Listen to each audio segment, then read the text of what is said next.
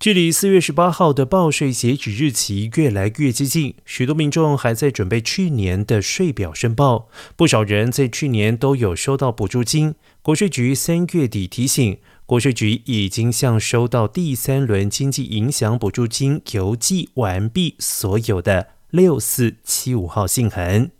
提醒民众在二零二一年所得税税表中，准确申请剩余的第三轮刺激计划补助金，也就是所谓的二零二一年纾困金退税额。国税局表示，纳税人可以登入国税局线上账户，查看发放给纳税人的第三轮经济影响补助金的总金额。